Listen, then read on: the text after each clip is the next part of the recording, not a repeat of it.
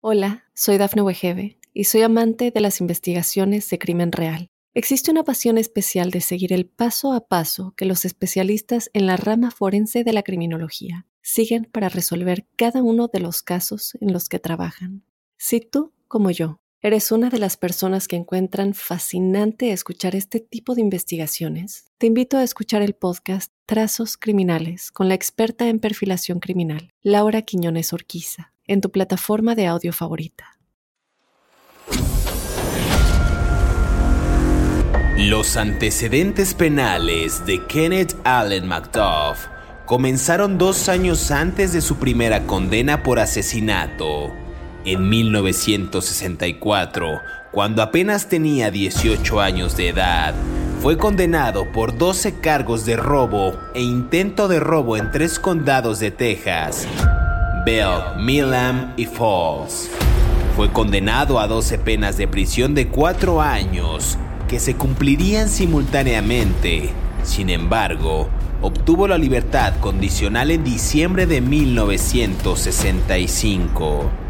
Macduff regresó brevemente a prisión después de involucrarse en una pelea, pero pronto fue liberado. Si bien no había sido condenado por ningún asesinato en ese momento, su cómplice en un triple homicidio de 1966, Roy Dale Green, dijo que Macduff se jactó abiertamente de sus antecedentes penales y afirmó haber violado y asesinado a dos mujeres jóvenes en los años 60. Un sujeto a todas luces despiadado y sin escrúpulos. Allen Macduff fue el quinto de seis hijos de John Allen y Addie Macduff. Su padre dirigió un exitoso negocio de concreto durante el auge de la construcción en Texas en la década de 1960. En apariencia, Kenneth tenía todas las comodidades y lujos para llevar una vida holgada y sin preocupaciones, pero en su interior, su deseo de matar y torturar era insaciable. ¿Estás listo para conocer su historia? No tengas miedo, que ya empezó. Crímenes de terror.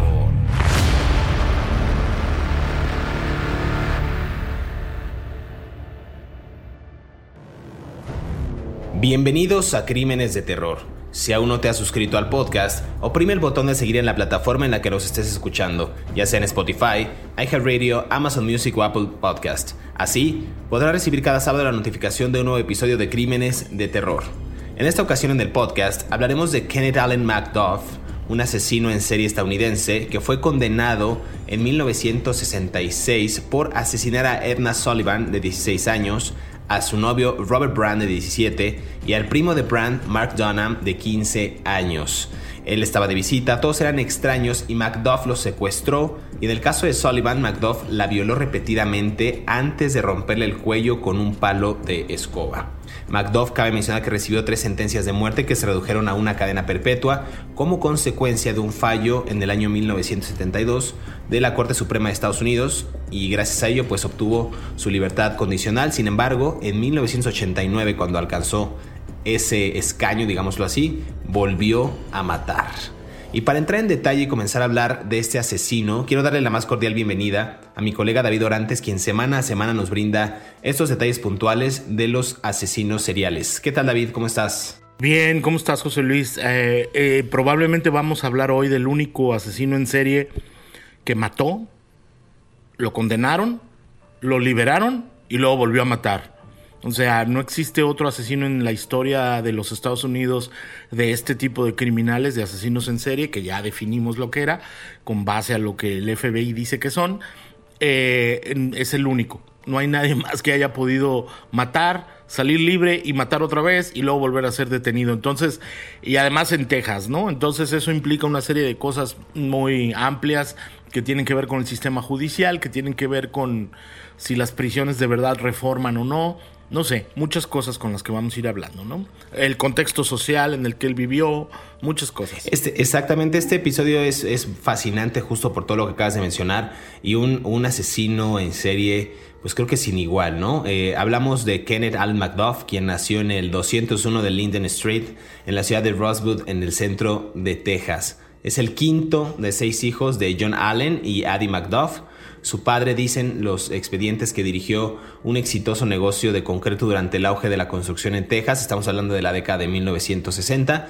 Eh, también Macduff cabe mencionar eh, muchos de los expedientes que leí de, los, de las notas que fue complacido, dice aquí, por su familia, particularmente por su madre Addie eh, porque dicen por ahí que ella pues metía las manos al fuego por el hijo, ¿no? En una ocasión amenazó al conductor del autobús escolar con una pistola después de que el conductor le echó el autobús al hermano mayor de Macduff de nombre Lonnie. Entonces era una mujer, una madre quizás sobreprotectora. Él tenía, pues me parece que una pues vivía con, un, con una clase social, un nivel socioeconómico, eh, pues, pues bien, ¿no? Vasto, ¿no? No tenía ningún problema en, su economía. Fue a Rosewood High School y ahí se ganó también la reputación de ser un buleador, este sujeto. Entonces, digamos que no sé si se asemeja con uno de los asesinos que ya platicamos, que al tener todo o al tener muchas comodidades económicas, pues creía que, merecía más e inclusive se vuelve una especie de, de, molestón, de bully en, en la escuela, David. Sí, qué fea palabra acabas de decir, buleador.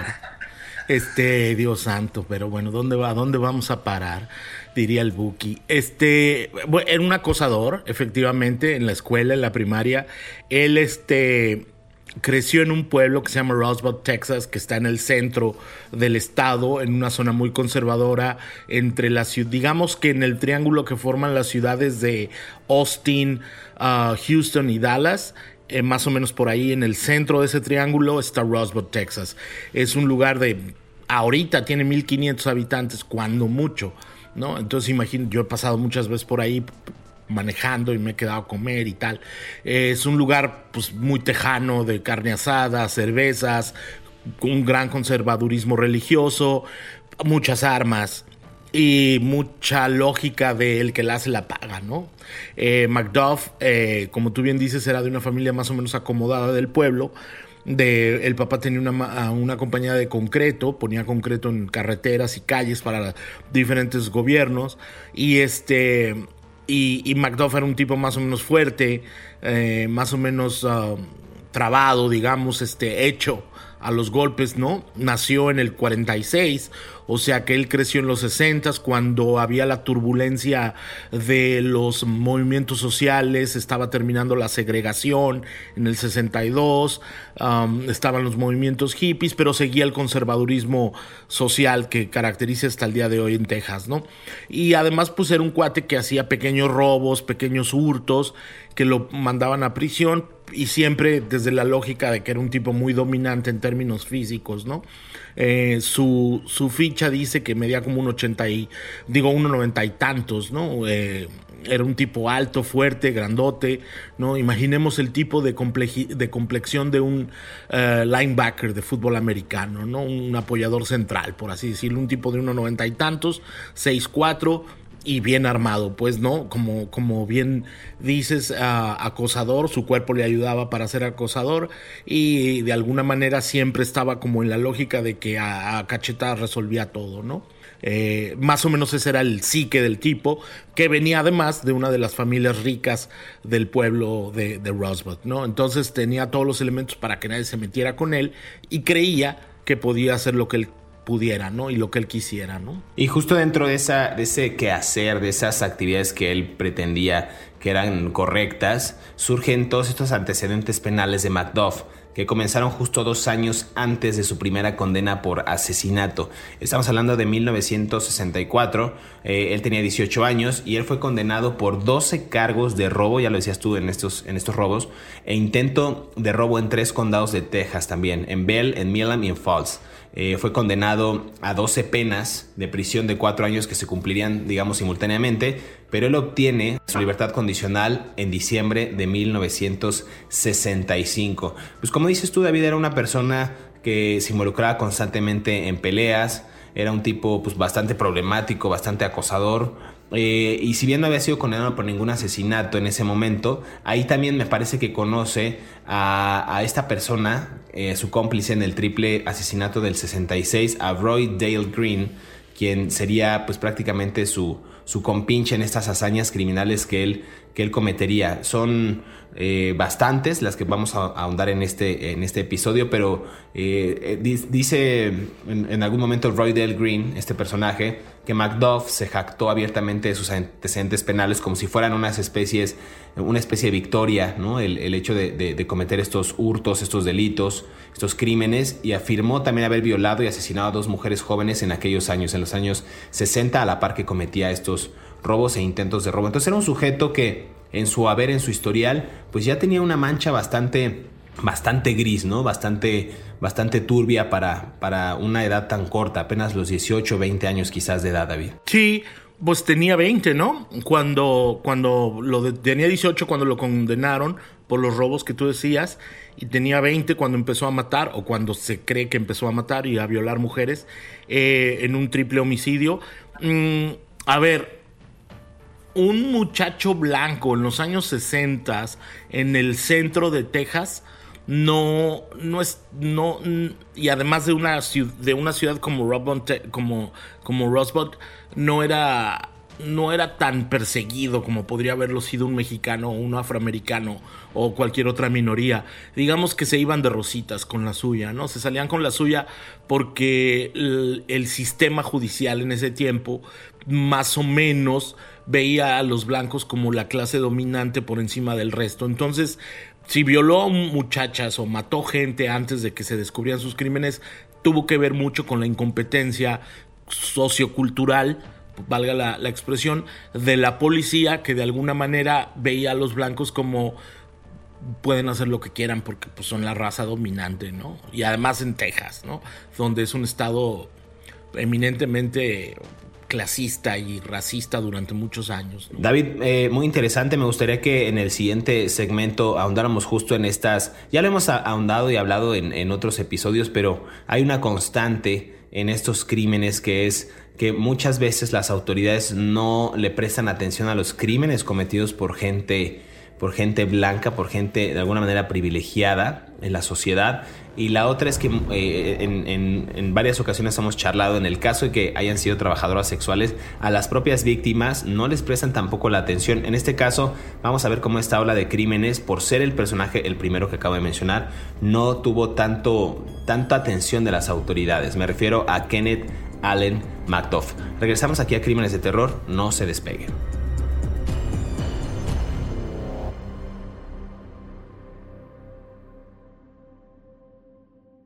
Hola, soy Dafne Wegebe y soy amante de las investigaciones de crimen real. Existe una pasión especial de seguir el paso a paso que los especialistas en la rama forense de la criminología siguen para resolver cada uno de los casos en los que trabajan.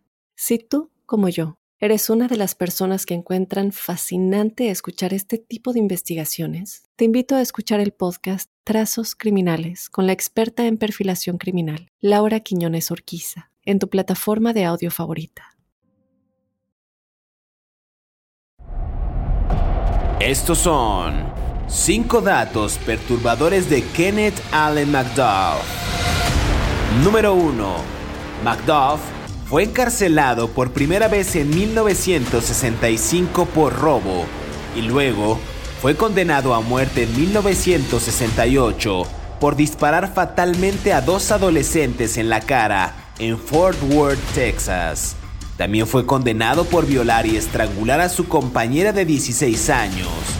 Pero mientras esperaba su ejecución, en 1972, la Corte Suprema de Estados Unidos declaró inconstitucional la pena de muerte. Número 2. Debido a las prisiones de Texas que estaban extremadamente abarrotadas, Macduff obtuvo la libertad condicional en 1989. Sin embargo, al ser liberado, fue arrestado por una serie de violaciones de la libertad condicional, pero nunca estuvo encerrado por un periodo de tiempo considerable, hasta que fue arrestado por el asesinato de un joven de apenas 22 años de edad. Número 3. En la noche del 6 de agosto de 1966, Macduff y un amigo seleccionaron al azar, luego robaron y secuestraron a tres adolescentes. Macduff los obligó a entrar en el maletero de un coche. Más tarde, cuando los jóvenes le suplicaron que les perdonara la vida, les disparó en la cabeza un total de cinco veces. Macduff y su amigo violaron repetidamente a la niña que los acompañaba. Luego, el asesino serial la mató estrangulándola con un palo de escoba. Número 4. La ola de crímenes de Macduff incluyó tráfico de drogas, robos y posiblemente nueve asesinatos. Con certeza, se sabe que el 30 de diciembre de 1991 secuestró a Colin Reed de un lavador de autos en Austin. Él la violó, la maltrató y finalmente la asesinó. Luego, el 1 de marzo de 1992, Macduff secuestró y asesinó a Melissa Northrop, una trabajadora de una tienda de conveniencia de Waco de apenas 22 años de edad. Número 5. Como fugitivo, Kenneth Allen huyó a Kansas City pero finalmente fue capturado debido a una pista de un perfil en el programa de televisión America's Most Wanted. Kenneth finalmente fue enviado al corredor de la muerte y ejecutado el 17 de noviembre de 1998 en la unidad de Huntsville. Sigue escuchando la historia de este asesino aquí en Crímenes de Terror.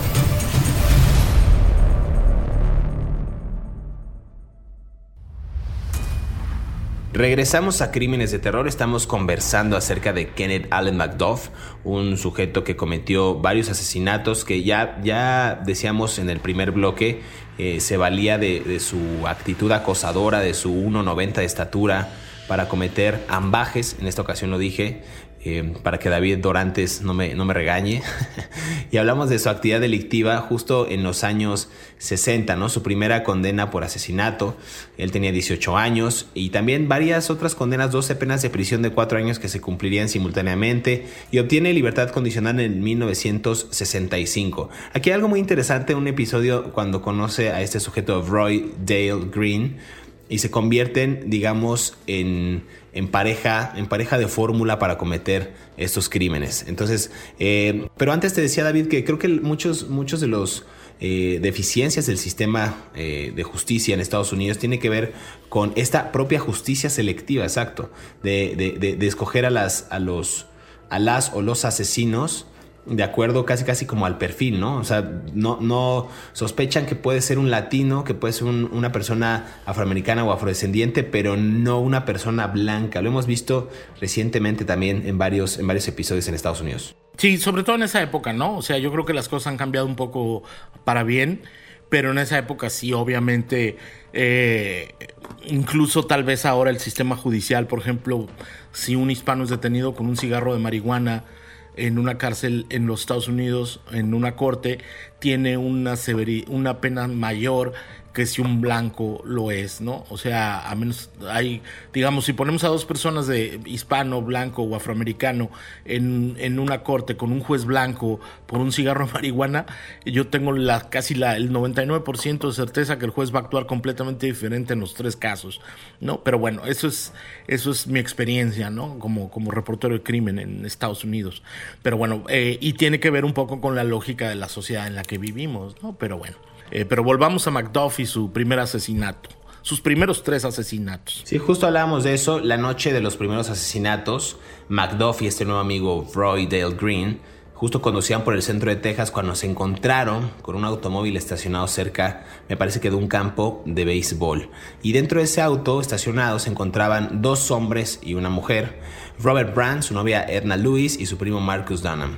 Estos dos hombres se acercaron al vehículo, les ordenaron a las tres personas que se subieran a la cajuela de ambos autos y ellos condujeron a un área remota donde ambos hombres recibieron un disparo en la cabeza. La mujer fue violada por estos dos sujetos, por Macduff y Dale Green, y luego fue estrangulada por Macduff con un palo de escoba. Entonces, son estos casos que que a mí me hacen perder fe en la humanidad, David. Pero tú dices que son. No, yo, yo, yo ya perdí la fe en la humanidad hace mucho. Yo ya estoy esperando el meteorito que venga, que venga y nos destruya a todos.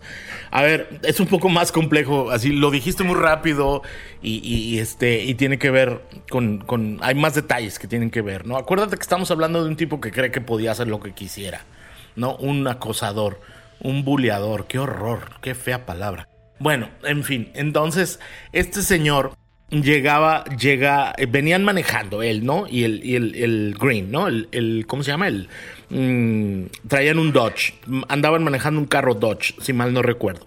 Y en un momento de la noche, de aquella noche del 6 de agosto del 66, le dice uh, Macduff Green que quiere una niña. O sea, la declaración que está en los documentos dice, I need a girl. O sea, necesito una morrita, pues, ¿no? Obviamente la querían violar. Y de repente, cerca de Everman, Texas, que es un pueblito también ahí en el centro, ellos habían estado trabajando juntos porque trabajaban en la fábrica de concreto del papá. Mm, y habían estado vertiendo concreto por ahí en un lugar. Y andaban, de, era un sábado, si mal no recuerdo, y andaban tomando, ¿no? Y entonces ven a, la, a, una, a un trío, como tú bien dices, de adolescentes, que era Robert Brand, de 17 años, Edna Sullivan, Edna Lewis Sullivan, que además es un nombre súper sureño, Edna Lewis, de 16 años, y Brad, ah, y un primo, ¿no? Y Mark Dunham, de 15 años. O sea, eran tres adolescentes contra un muchacho de 20 años, ¿no? Que medía 1,94. Y eran dos hombres contra dos hombres. Sin embargo, obviamente las capacidades físicas de los grandes, pues siempre siempre se iban a imponer. Y um, se les acerca y los amenazó con su pistola calibre 38 y les ordenó que se metieran en la cajuela y luego los mató adentro de la cajuela. O sea, ellos no, mm, les disparó y le ordenó a Green Macduff que limpiara las huellas de la sangre y huellas dactilares y todo. Y luego se llevaron, fíjate, esto, es, esto, esto está muy canijo. Luego se llevaron a la, a la muchacha a, a un, a un descampado y la estrangularon con una mezcla de, como tú bien dices, un palo con un cinturón, ¿no? Lo usaron como una especie de torniquete. Y aquí es donde viene la parte que a mí me parece más absolutamente loca. Sacaron el cuerpo, o despreciable, sacaron el cuerpo de la muchacha después de que la violaron, la llevaron en un carro y la tiraron en unos arbustos y se fueron a una gasolinera a comprar Coca-Colas y seguir tomando en la noche. Eh, luego, fíjate, Macduff enterró la pistola con la que había matado a, a los muchachos y a la muchacha. No, a la muchacha no le disparó. La pistola en el terreno de Green para incriminarlo. O sea, este. Y ahí. Eh, y ahí Green, cuando vio lo que el otro estaba haciendo, dijo, este me, va a meter en un problema a mí y, y, nomás me va a aventar la bronca a mí. Green decide hablar con alguien eh, no me acuerdo con quién, pero le cuenta todo. Y los ah, alguaciles de la oficina del alguacil del condado de Falls eh, lo detienen. Y ahí es cuando detienen también a Macduff. Pero aquí hay una serie de elementos. Fíjate, era un buleador. Qué horror, ya no lo voy a decir. Era un acosador. Era un acosador que quiso cometer su crimen y echarle la bronca al otro. Vaya cobarde. O sea, le quiso poner el arma en el terreno del otro y cuando el otro se da cuenta es cuando dice, no, a mí no me vas a aventar el problema. Lo hicimos juntos, lo, hacemos, lo pagamos juntos. Pero el otro estaba acostumbrado a salirse con la suya, como todos los acosadores, hasta que alguien les pone el límite a cachetadas o, o, la justicia actúa. Pero eso fue la única razón, porque el tipo finalmente mm, pagó sus crímenes gracias a que el otro no estaba dispuesto a ser el único que se iba a comer el marrón, pues, ¿no? A, ser la única, el único juzgado por esos tres homicidios y la, y la violación. Y es cuando lo condenan a una mm, sentencia de 25 años, creo, ¿no? Sí, aquí hay algo interesante porque dices tú que, que logra platicar con alguien, pero también por ahí varios medios recogen que al día siguiente, cuando se anuncia el asesinato de estos tres adolescentes por radio, Green se siente culpable y se entrega a la policía. Entonces, a cambio de su testimonio contra Macduff, recibe una sentencia menor, Macduff va a juicio y es condenado a muerte por el asesinato de Robert Brand. Y aquí hay algo interesante, cómo cambia también la parte política que mencionabas tú al principio, en, en el contexto también político-social, que como resultado justo de la suspensión de la pena de muerte en 1972, aunado a que había hacinamiento, es decir, que estaban sobresaturadas las cárceles en Texas, pues muchos reclusos no cumplían con la totalidad de sus condenas y como resultado de esto Macduff obtuvo justo la libertad condicional en octubre de 1989. Recuerden que ya había obtenido libertad condicional también por unos crímenes que había cometido, más de 12 o 12 los que se le pudieron comprobar y además intentos de robo, pero en esta ocasión, como resultado ya decía yo del hacinamiento y de la suspensión de la pena de muerte, él obtiene la libertad condicional en el 89 en octubre y nunca, eh, nunca se le conectó oficialmente otra víctima sospechosa eh, a Macduff, pero por ahí hay una de la que podemos hablar eh, en, este, en este bloque si nos da chance, de Sarafia Parker, también que su cuerpo fue encontrado solo tres días después de la liberación de Macduff en prisión. Entonces las autoridades también creían que cuando este sujeto salió de la cárcel, pues iba a seguir cometiendo crímenes. Ya lo había hecho, recordemos con antelación, con anterioridad, y este sujeto lo hizo una y otra vez. Macduff no intentó también demostrar que se había reformado, ya lo decías tú, y ahí entra mucha de la visión de, las, eh, de los centros penitenciarios, no solo en Estados Unidos, en todo el mundo, que no, no reinsertan a la sociedad a estos sujetos. Eh, no mostró, insisto, que se había reformado, fue condenado por hacer inclusive amenazas y tratar de pelear con otros, e incluso por eh, estar en estado de ebriedad en la calle, conducir bajo la influencia del, del, alcohol u otras sustancias. Es decir, se volvió un sujeto todavía más problemático porque empezó a beber mucho y también, dicen los expedientes, se volvió adicto a la cocaína al crack. Entonces son, son, son bastantes cosas aquí, David. Para, para ir cerrando este bloque, eh, ¿algo más que quieras agregar para, para cerrar esta, esta parte? Sí, que es muy curioso porque cuando él, él a, ver, cuando tú dices eh, insertarse a la sociedad, las prisiones, hay, un, hay, hay algo que aclarar. Las prisiones no reinsertan a la gente en la sociedad. Las prisiones usualmente están, como tú bien dices, sobrepobladas y son, valga la redundancia, universidades del crimen, pues, ¿no?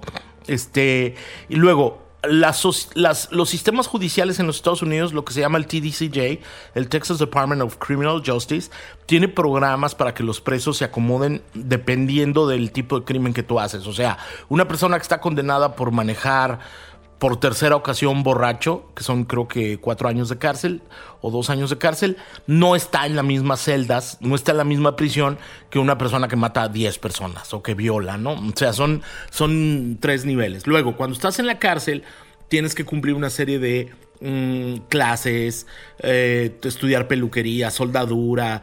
Si eres trusty, que es como se les llama a los presos confiables, mm, te dan oportunidad de trabajar en la oficina, sacar copias, tienes acceso, pero tiene que ver con tu, con tu, con tu vocación. Cuando, cuando tú te portas bien adentro de la cárcel. Cuando él, hay un comité que se llama el Parole Committee que revisa todos los casos de los presos que van a ser liberados. Tú tienes que entrevistar a estas. El Parole Committee te entrevista y, y hay un Parole Committee en cada cárcel o en cada región donde haya cárceles.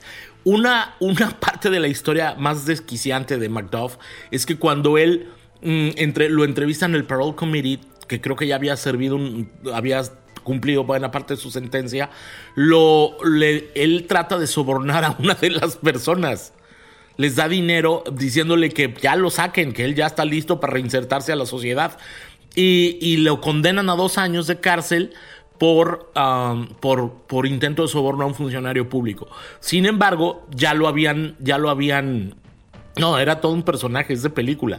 Ya lo habían, eh, ya lo habían considerado antes del soborno que tenía capacidad para reinsertarse a la sociedad.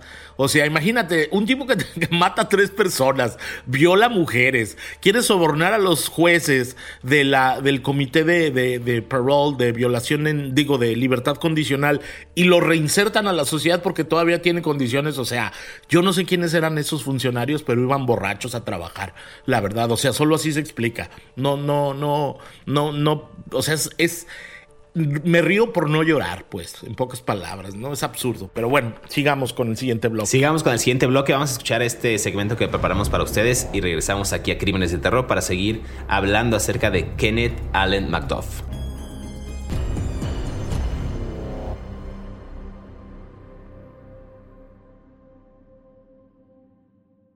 Hola, soy Dafne Wegebe y soy amante de las investigaciones de crimen real. Existe una pasión especial de seguir el paso a paso que los especialistas en la rama forense de la criminología siguen para resolver cada uno de los casos en los que trabajan.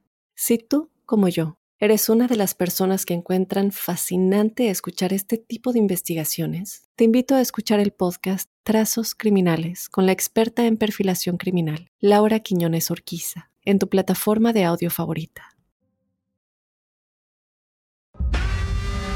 Kenneth Allen McDuff estuvo implicado en al menos otros tres asesinatos.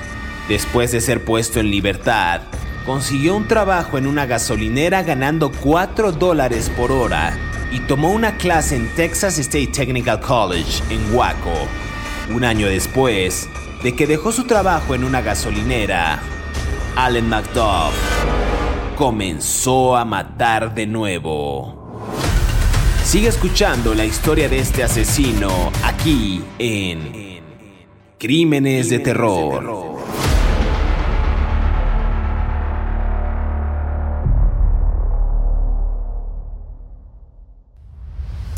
Regresamos a Crímenes de Terror, estamos conversando acerca de Kenneth Allen McDuff.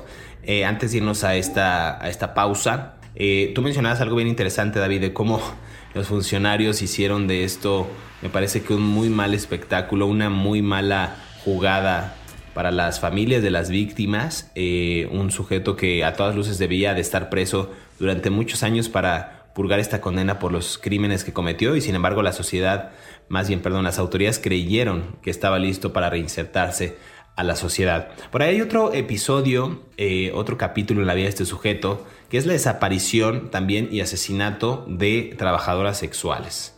Eh, por ahí, durante un control de carretera, y estamos hablando de octubre de 1991, eh, dicen que se vio a una mujer con las manos detrás de la espalda intentando patear el parabrisas de un automóvil y nunca más se le volvió a ver con vida. Esa mujer más tarde fue identificada como una trabajadora sexual de nombre Brenda Thompson y solo unos días después otra trabajadora sexual, eh, eh, Regina o Gina Moore, desapareció en diciembre de 1991. Entonces Macduff también con una eh, amiga amigo, Alba Hank Worley, conducían buscando drogas y me parece que ellos fueron, en específico Macduff, que fue quien ejecutó estos crímenes, el culpable de haber asesinado a estas dos trabajadoras sexuales. Sí, eh, bueno, él usaba todas estas mujeres que como siempre lo hemos dicho, desafortunadamente son muy despreciadas por la sociedad, hermanas prostibularias, desde crímenes de terror nos adherimos a todo el sufrimiento que tienen que pasar. Este, él, él, él recogía a estas mujeres del centro de Texas, que como siempre lo hemos hablado en este, en este, en este podcast, son vistas como personajes desechables, ¿no? Entonces, pues la policía realmente no le ponía enjundia para buscar a los asesinos, no la localizaba. Mm, además, las eh, eh, Macduff las no solo las mataba y las violaba, sino que además las, las golpeaba, las denigraba, les cometía una serie de ambajes, este, las torturaba, o sea, no so, era llevaba la brutalidad mm, a niveles este pues exageradísimos por lo menos fueron como seis mujeres las que mató, ¿no? Después de que salió libre en 1989. Desde él salió en el 89 y empezó a matar en octubre del mismo año. O sea, y hasta marzo del 92 no lo pudieron identificar. O sea, tres años cometiendo crímenes porque una persona en el Comité de Libertad Condicional pensó que ese señor se podía volver a reinsertar en la sociedad. O sea, esas seis muertes se pudieron haber prevenido muy bien tan simple y sencillamente si alguien hubiera hecho su trabajo y lo hubieran dejado a la cadena perpetua a la que estaba condenado, ¿no? Este es una desgracia que otra vez los asesinos en serie de los que hablamos en este podcast se salen con la suya gracias a la inoperancia de algunas autoridades, ¿no? Sean judiciales o policiales, ¿no?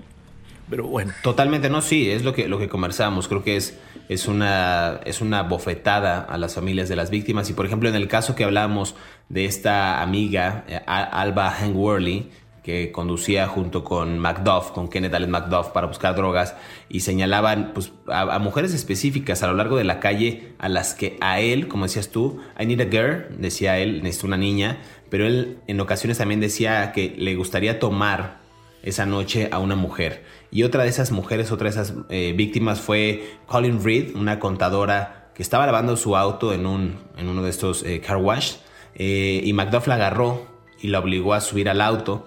Este, esta, esta mujer fue violada también y aunque los testigos llamaron a la policía, pues ya era demasiado tarde. Macduff también dejó a, a Worley por ahí tirada y luego se deshizo del cuerpo de la contadora de nombre Colin Reed. Entonces era un sujeto que a todas luces ya estaba mal de su psique, de sus emociones, de cómo actuaba, de todos los pasajes que tuvo en su carrera criminal, pues lo hicieron cometer esta clase de, crímenes aterradores, de crímenes de terror, mientras también había otra fascinación que tuvo él con la esposa de su gerente. O sea, mientras trabajaba él en un mercado, Macduff también desarrolló una fascinación con la esposa de su gerente. En muchas ocasiones eh, mencionó querer robar la tienda y llevársela a ella. Hablamos de una chica de nombre Melissa. Entonces su esposo, eh, digamos que él constantemente decía eso y su esposo en alguna ocasión vio que su, que su mujer no regresó a casa después de su turno y, e inició la investigación. Y ahí fue cuando muchos testigos pudieron identificar a ese sujeto, a Macduff, en el área del secuestro, así como en el sitio donde ella fue eh, cooptada. Un mes después se descubrió que el cuerpo de Melissa Northrop Casi al mismo tiempo, otro cuerpo en el bosque también de Valencia, Kay Joshua, una trabajadora sexual, estaban ahí y habían tenido rasgos justamente de violación y de algunos, algunas especies de tortura. Entonces este sujeto, insisto, ya era escoger a la víctima, cazarla, eh, inclusive como dices tú, no solamente asesinarla, sino hacer todo un, todo un espectáculo y toda una toda una serie de sufrimiento para que ellas pues al final perdieran la vida, ¿no? No sé qué clase de deseo quiso saciar este sujeto, pero insisto, son quizás de los, de los asesinos más, más complejos y más, más desquiciantes que, de los que hemos hablado en este, en este podcast. ¿Sabes cuál es el problema también? Que él cometía los crímenes en diferentes condados y no en el centro de los Estados Unidos, de Texas. Y muchas veces las autoridades no se comunicaban. Y yo tengo la impresión de que no se no se pasaban información sobre lo que estaba pasando. Entonces, mientras iba matando una mujer tras otra, tras otra, tras otra, los investigadores no le informaban que tenían el mismo patrón de secuencia de criminal uno tras otro. Ahora, era un tipo que del que tenían todo, ¿no? Tenían el ADN, el ácido desoxirribonucleico, tenían las huellas digitales, tenían pruebas de todo, o sea, lo conocían porque tenía 20 años matando gente. O sea, desde el primer crimen que cometió desde que salió debió de haber sido detenido. Sin embargo, la inoperancia de las autoridades lo nuevamente permitieron que esas seis mujeres, o tal vez más, no lo sabremos jamás, fueran asesinadas de manera brutal, ¿no? Además, algo que yo no, no logro entender es cómo es que el tipo no estaba bajo una supervisión de las autoridades después de que fue liberado. O sea, ¿dónde vives? ¿Con quién andas? Tienes que estar a tu casa a las 8 de la noche. O sea, hay ahora, por ejemplo, para los delincuentes sexuales hay una serie de condicionantes que tienen que, que hacer después de que cumplen su condena. Tienen que registrar en dónde viven, con quién trabajan, no se pueden acercar a niños, no pueden ir a escuelas, no pueden ir a parques, o sea, una serie de cosas así, ¿no? No pueden estar solos con un niño.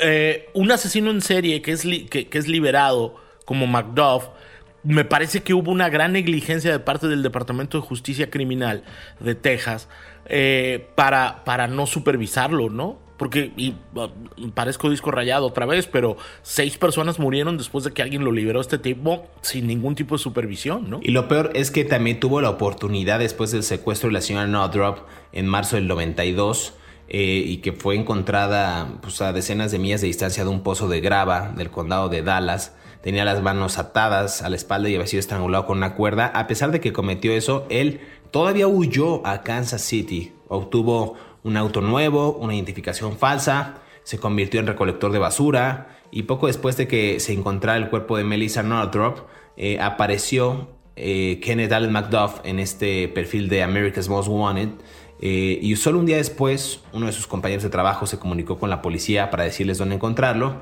y fue detenido en una parada, durante una parada de basura. Se convirtió en la captura, dicen los expedientes, la captura exitosa número 208 de America's Most Wanted. Pero es, es, es increíble cómo, cómo en todo su andar, desde joven, logró burlar a las autoridades, logró vencer al sistema, logró cometer sus crímenes y al final inclusive pudo escapar, cambiar su identidad, tener una nueva vida o en apariencia una nueva vida y lo capturan. Eh, me parece a mí interesante este juicio relacionado con la muerte de Melissa Nordrop. Dicen que fue Kenneth Allen MacDuff grosero, perturbador, incluso trató de representarse a sí mismo, pero nunca pudo proporcionar datos veraces de aquella noche en que mató a esa mujer. Entonces, eh, ya para ir cerrando este episodio, David, nos quedan unos minutos.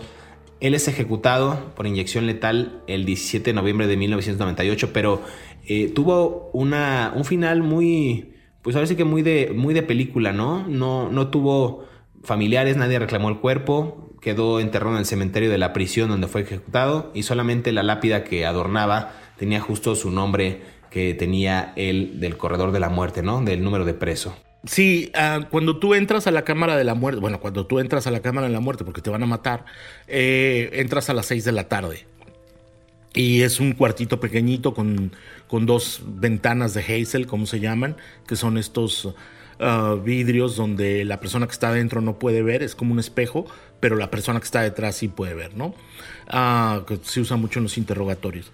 Eh, lo acostaron a las 6 de la tarde, eh, el guardia le, le preguntó si quería decir algunas últimas palabras, como siempre hacen, se anota la hora en la que dice las últimas palabras, se va anotando a qué horas lo acuestan, a qué horas le dan la inyección letal, a todo, a qué horas se le declara muerto.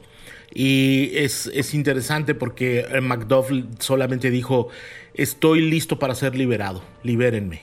¿No? O sea, él veía a sí mismo la muerte que iba a enfrentar en la, en la prisión de Huntsville, en la mm, Walls Unit, como se llama, es un edificio histórico de Texas desde la Guerra de Secesión uh, de 1864, 61 al 65.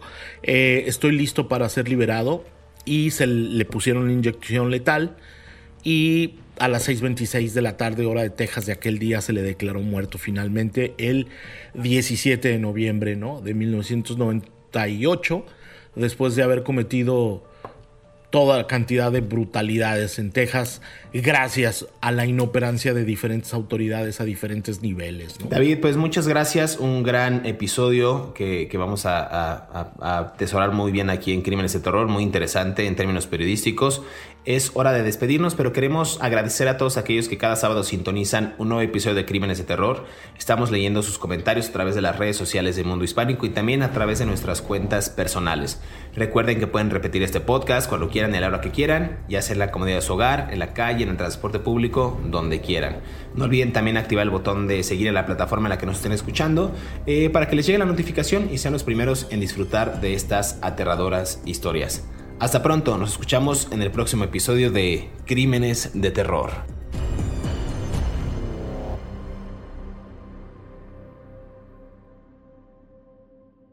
Hola, soy Dafne Wegebe y soy amante de las investigaciones de crimen real. Existe una pasión especial de seguir el paso a paso que los especialistas en la rama forense de la criminología siguen para resolver cada uno de los casos en los que trabajan. Si tú, como yo, ¿Eres una de las personas que encuentran fascinante escuchar este tipo de investigaciones? Te invito a escuchar el podcast Trazos Criminales con la experta en perfilación criminal, Laura Quiñones Orquiza, en tu plataforma de audio favorita.